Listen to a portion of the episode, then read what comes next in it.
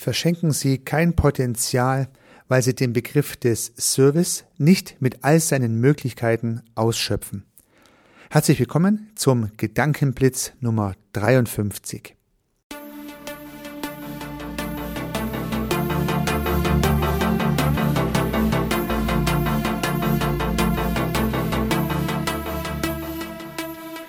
Gedankenblitze. Die schnelle Idee, die überraschende Perspektive für Ihr Business. Lassen Sie sich inspirieren.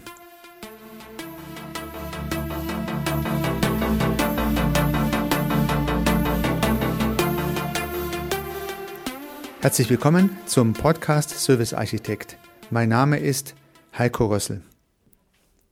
Service ist ja nicht ein so einfach zu definierender Begriff, weil tatsächlich der eine Mensch den Begriff Service vollkommen anders verwenden kann, als der andere Mensch diesen Begriff nutzt. Ja, das Thema der Schwierigkeiten von Definitionen habe ich ja bereits im Podcast Nummer 49 schon mal ein bisschen thematisiert, aber Service hat hier schon nochmal eine ganz besondere Dimension weil angefangen vom Essgeschirr, also dem Servi, über den Aufschlag im Sport ähm, bis hin zu Dienstleistungen im Bereich Wartung, äh, Kfz-Service beispielsweise, bis hin zum Gedanke, dass alles ein Service ist, reicht daher die Spannbreite, die man verwenden kann für sich selbst oder wie es halt verstanden werden kann.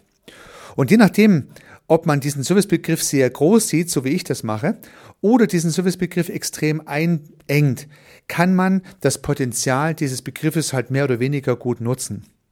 Und nun ist es bei mir so, dass ich ja mein ganzes Leben als Unternehmer ein Dienstleistungs- oder man könnte auch sagen ein Serviceunternehmen geleitet habe und hier Services in allen Lifecycle-Phasen äh, von Anforderungen verkauft und erbracht habe. Also planende Services, aufbauende Services und auch betreibende Services habe ich jetzt hier jeweils entwickelt, verkauft und auch geliefert. Und deswegen ist für mich dieser Servicebegriff ein sehr großes Thema, ich würde sagen ein allumfassendes Thema.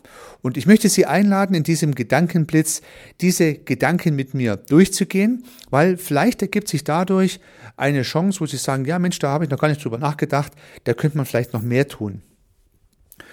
Und fangen wir zunächst mal mit dem Begriff des Service an, so wie ich ihn sehe. Und am einfachsten übersetzt man im Prinzip den Service einfach in sein deutsches Äquivalent.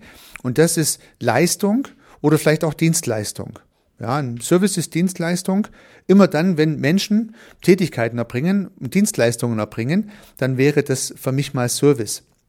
Und dann kann man diese Dienstleistungen auch schon wieder eingeengt sehen oder etwas größer sehen. Denn es gibt Dienstleistungen, die wir üblicherweise in der sogenannten Dienstleistungsgesellschaft vermuten, also wo Menschen tätig werden, zum Beispiel für Menschen, Gesundheitsdienstleistungen, Beratungsdienstleistungen, Coachingdienstleistungen, ähm, Reparaturdienstleistung, also handwerkliche Dinge, die werden häufig mit der Überschrift Dienstleistung versehen, vielleicht auch bis in den Handel hinein. Aber es gibt natürlich auch ganz andere Dienstleistungen, wo Menschen Dienste leisten. Nämlich auch im Unternehmen beispielsweise gibt es den Personaldienstleistungsservice oder die, den Personalservice oder den IT-Service oder den Vorparkservice oder den Kantinenservice, den Finanzservice, den Controlling-Service.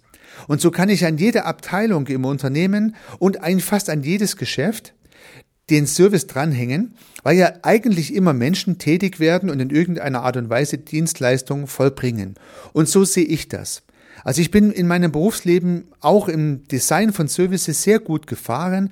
Immer dann, wenn Menschen tätig werden, diese Tätigkeit als Dienstleistung oder bei mir halt als Service zu interpretieren.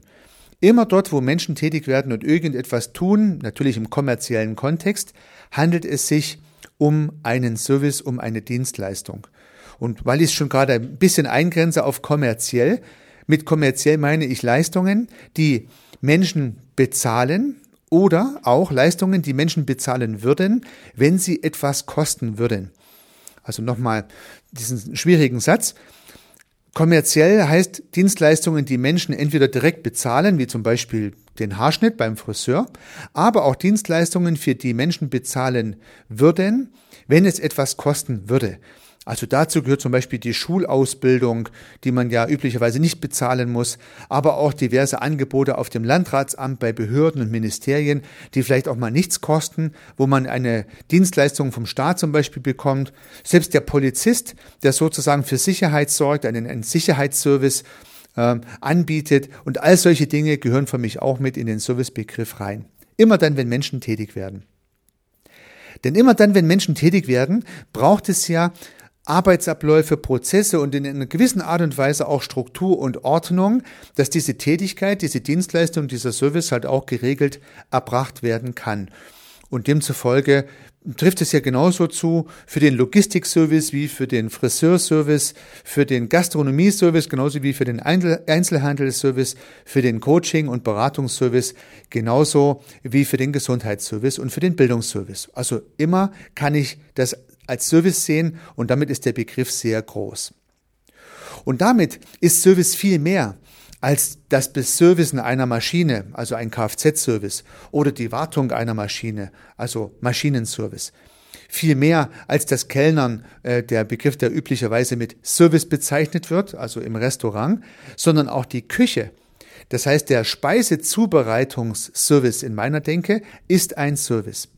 Und nun habe ich herausgefunden, liebe Zuhörerinnen, lieber Zuhörer, dass all diese Services, immer dort, wo Menschen in irgendeiner Art und Weise tätig werden, das Ergebnis dieser Dienstleistung, dieses Service, ein für mich imaginäres Serviceprodukt erzeugt. Also das ist auch ein ganz wichtiger Gedanke. Jede Dienstleistung, jeder Service, in meiner Denke extrem groß gedacht, bringt am Ende ein Produkt, ein Serviceprodukt heraus.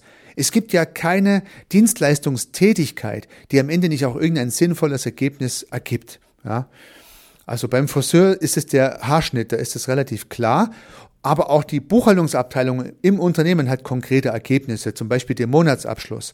Die Personalabteilung, der Personalservice hat konkrete Ergebnisse, wie zum Beispiel die Einstellung oder den Onboarding-Prozess oder natürlich auch den Personalentwicklungs- oder den Personalentlassungsprozess. Immer kann ich messen, kann ich diesen Vorgang genau beschreiben. Und nun lade ich Sie einmal, sich zu überlegen, was sind denn Ihre Services? Wo werden denn bei Ihnen Dienstleistungen erbracht? Und wie sehen die jeweiligen Ergebnisse aus? Und jetzt gibt es Dienstleistungen, die Sie direkt für Ihren Kunden erbringen, also Endkunden-Services. Das heißt, das sind die Produkte, die in Ihrem Portfolio dann entsprechend gelistet und verkauft werden. Aber es kann auch Services geben, die im Backend erfolgen, wie zum Beispiel Schreibservices im Hintergrund oder Buchhaltungsservices im Hintergrund oder virtuelle Assistenten, die irgendwelche Services für Sie erbringen, wo Sie dann der Kunde sind und die anderen Personen arbeiten zu, ob diese Menschen nun bei Ihnen angestellt sind oder als Freelancer oder als Servicepartner eingekauft werden. Auch da werden jeweils Services produziert. Und so besteht eigentlich jedes Serviceunternehmen, auch das kleinste, aus der Verkettung mehrerer Services. Auch Sie erbringen halt nicht nur den Endkundenservice, Sie erbringen ja auch andere Services, damit Sie Ihre Wertschöpfung überhaupt erbringen können, auch wenn Sie allein unterwegs sein sollten.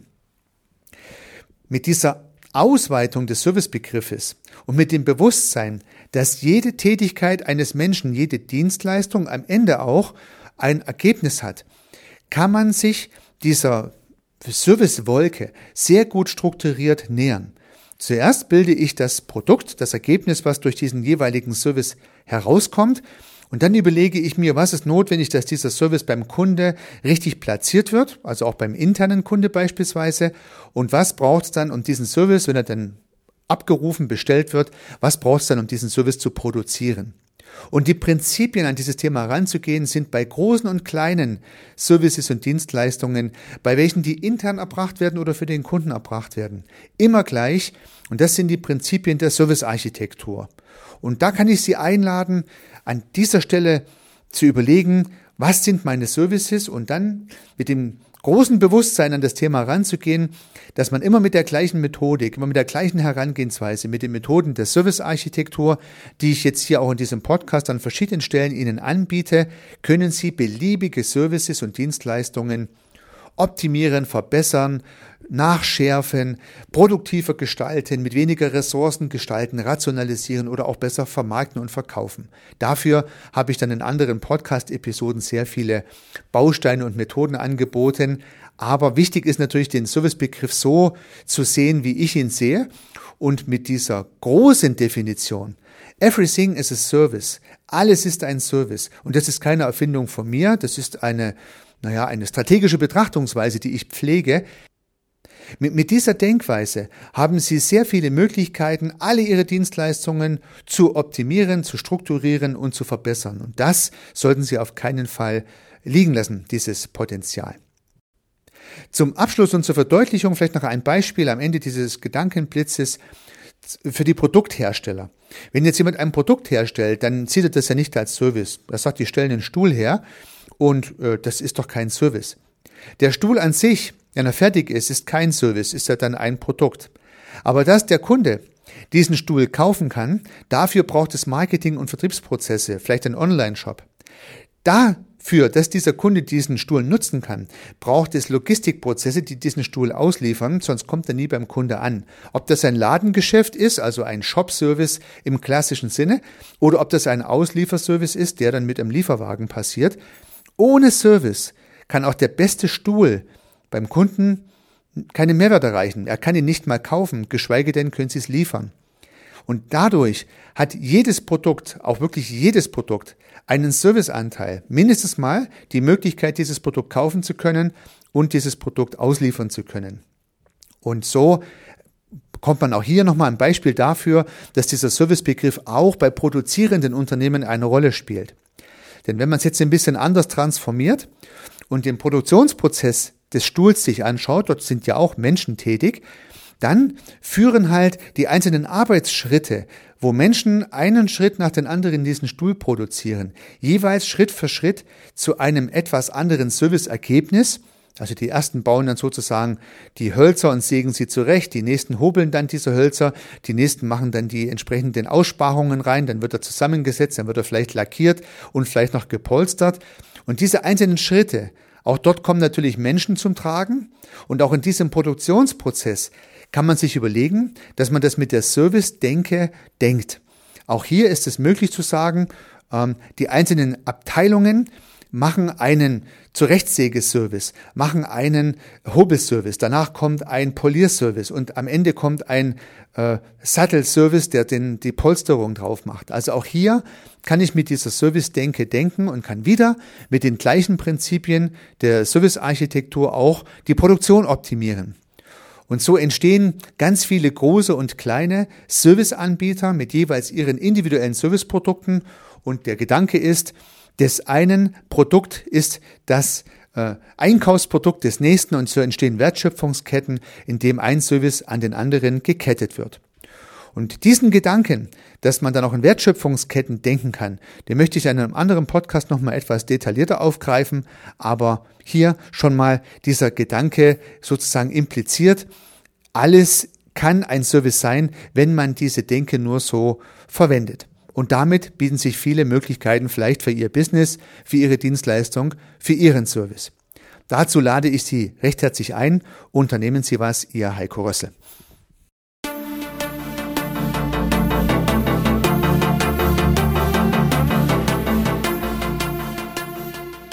Auch zukünftig werde ich neue und spannende Themen rund um das Thema Service und Dienstleistung beleuchten und Perspektiven dafür anbieten. Wenn Sie keine Episode verpassen möchten, würde ich mich freuen, wenn Sie meinen Podcast in der Podcast-App Ihrer Wahl abonnieren. Und natürlich würde ich mich auch über eine Bewertung oder über eine Rezension freuen. Weiterhin möchte ich auf einen parallel laufenden Podcast von mir hinweisen, in dem geht es um das systemische Denken. Falls Sie sich dafür interessieren, falls Sie diese Methodik für sich verwenden und erschließen möchten, um im Geschäft und im Business, aber vielleicht auch ganz persönlich daran zu wachsen, dann empfehle ich Ihnen den Podcast Systemisch Denken von mir. Sie finden ihn in allen einschlägigen Plattformen und natürlich auch auf meiner Website www.servicearchitekt.com. Ich freue mich aufs nächste Mal. Hören Sie gerne wieder rein. Ihr Heiko Rössel.